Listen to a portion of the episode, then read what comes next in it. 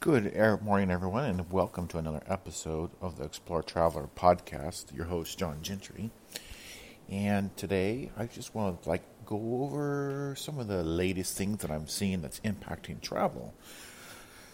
Uh, so, within the United States, that happens to be where I have a lot of information of because that's where I'm from. We're noticing that when you make international tickets, whether it is from the East Coast or the West Coast there's almost a $500 five federal tax on each ticket. So that's a very large tax, right? So imagine, you know, you see the airlines, they say, oh, it's like $800 or whatever to Hong Kong or whatever. Well, it's not because you got a $500 tax on top of that. Then you've got a bunch of other taxes. Then you've got fuel surcharges, and before you know it, you're above 1500 or you're around 1800 to 1900 which is you know i just saw a plane ticket that was 1700 and i was like wow that's like the cheapest deal you could get. And that's like you know from doing it from a foreign country. So one thing to keep in mind that these airlines have their own algorithms that are running. And those algorithms they look at where you they think you're at right now, in theory, you should be able to change that with a VPN. And for example, if you're trying to make a ticket and you're in New York City, you probably want to change your VPN to another country, such as, I don't know, Singapore or something. Something where it's not going to f- just flag you and say, hey, you know, we think you, you can pay more money, so we're going to raise the cost of the ticket, because that does happen. These services, such as Expedia, a lot of these, they do help in a sense that they can show you where the cheapest tickets might be. However, normally the best prices are directly with the airlines, but that is not always the case. It, it really can change um, from situation to situation. So we're starting to wonder if the federal government, the United States, is deliberately making these tickets more expensive because they don't want you to fly internationally. I don't know. You'll have to make up your own mind, but that is something to consider. Now, once you're out of the United States and you're out of the European Union, we're noticing that worldwide plane tickets are actually quite affordable. Um, and in some cases, uh, within internally within Asia, they're actually very affordable. So we're seeing, you know, tourists from China heading over to KL and to other places because they're getting some really good deals on plane tickets. Um, so it's just kind of it depends, you know, kind of where you're going, what you're trying to do. Obviously, if you go to a really hot spot, you know, Singapore is going to run you higher than you know to, than KL because Singapore is just really nice, and so people like to go there. So it really depends. Um, you know, flying to Australia, of course, that's longer distance, so you're going to pay more for fuel.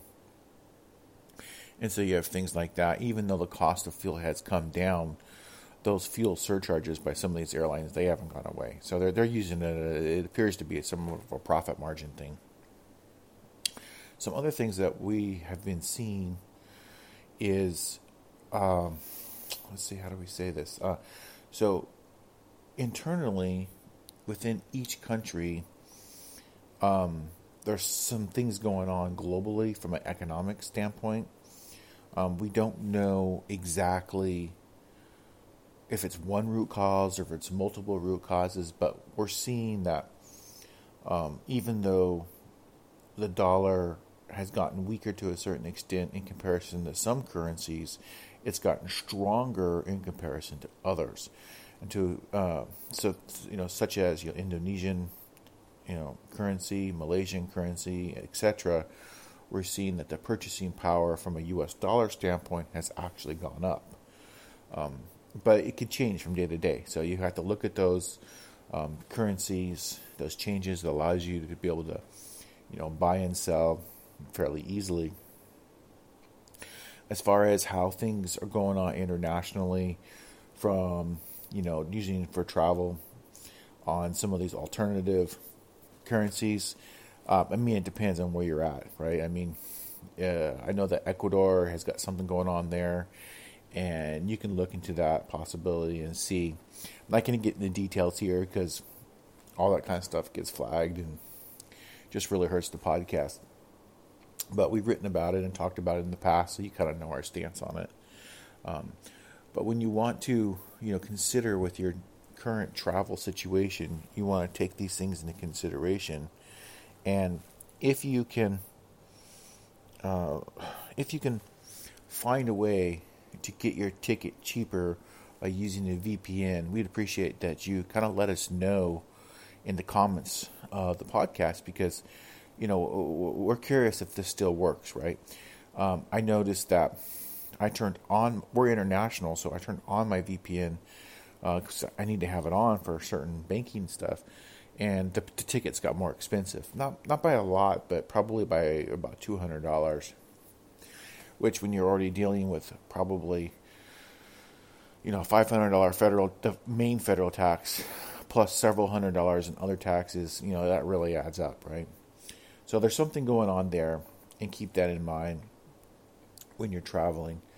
Um, I think um, something that people need to look at more is train travel. So, train travel within Asia, at least, appears to be pretty economical. Um, now, granted, it can be a problem if you're on an island nation such as Singapore, because as far as I know, there's no train across that bridge. But if you, you know, take a car hire from Singapore to the border of Malaysia, then you can get in another car, car hire, which is a Malaysian taxi basically, and you can they will take you to the train station, right? And then once you're at the train station in Malaysia, um, you know there is a high speed rail. I, I, don't I know it goes out of KL and to the south, but I don't know if it goes to the north. But it probably does.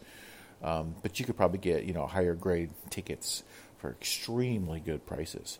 So that's something to consider as well. Make your dollar go farther and uh, find ways to enjoy yourself. And, you get to see some really interesting things along the way. If you're in a sleeper car and you're going from you know North Malaysia all the way to South Malaysia, and you've you know uh, brought stuff and you got the money for whatever snacks you know, I mean it's probably going to be a pretty interesting trip, probably exciting too. So there's that to consider as well.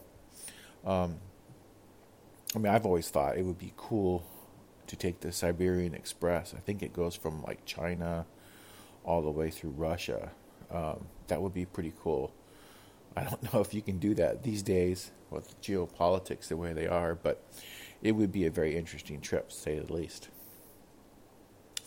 Uh, so currently, uh, so we've been traveling around to some of the areas in Asia, and I would say hotel occupancy was not at 100%.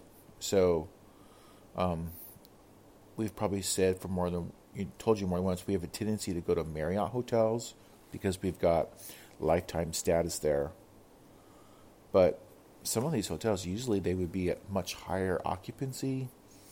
So they're not that bad, but we're noticing some weird things within the hotels. I mean, they they claim they're not doing things, but for example, floors that have no aircon turned on, um, you know, areas outside of the concierge, like when the aircon was turned off, um, things like that. So it's just kind of unusual things you never would have seen ever in the past. And so now this was a main. I'm not going to say what the hotel was because it might just been a maintenance issue, but that's something that we saw in Malaysia at least. Um, over in Doha, no, no, everything was just on board, top notch five star all the way. I mean, they, they, they, they have a their reputation, and they're not going to stop that unless things get really bad. So there, so there's some weird things going on economically.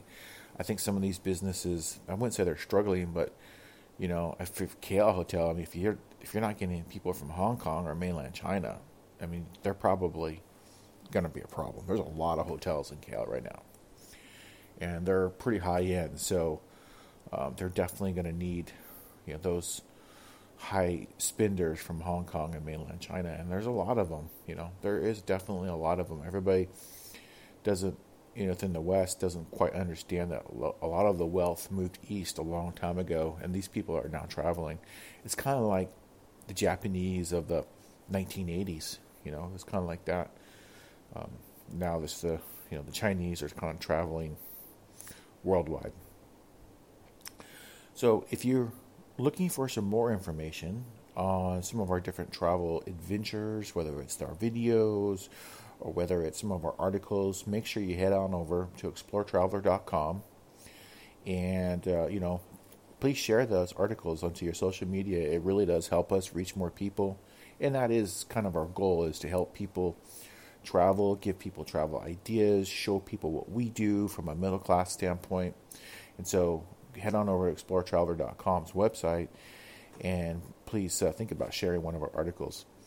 And something that we kind of started up we've, we've had a YouTube channel for some time, but we weren't really actively publishing on it. Um, we weren't sure what to do, and you know, video was something that we did, but it wasn't something that we focused on a lot. But that's kind of changed this year. So if you were to go over to Explore Travelers YouTube channel, you'll notice that we have a lot of content this year. So we've been sending, we've got high end videos on the whole trip into Doha, Qatar, KL, Malaysia, Penang, Malaysia, and etc. So we're doing shorts in between these videos. So you, you, know, just little things here and there that kind of shows you some of the backstory. Because shorts are only 60 seconds, so it doesn't give us a lot of time to show you. But if you want to know a lot of information, man, we got a ton of stuff going up on our YouTube channel. So between the YouTube channel and between our articles um, that we post on the website. There's even some unique articles that we post exclusively over on LinkedIn. So if you're on LinkedIn, feel free to go over there and see that.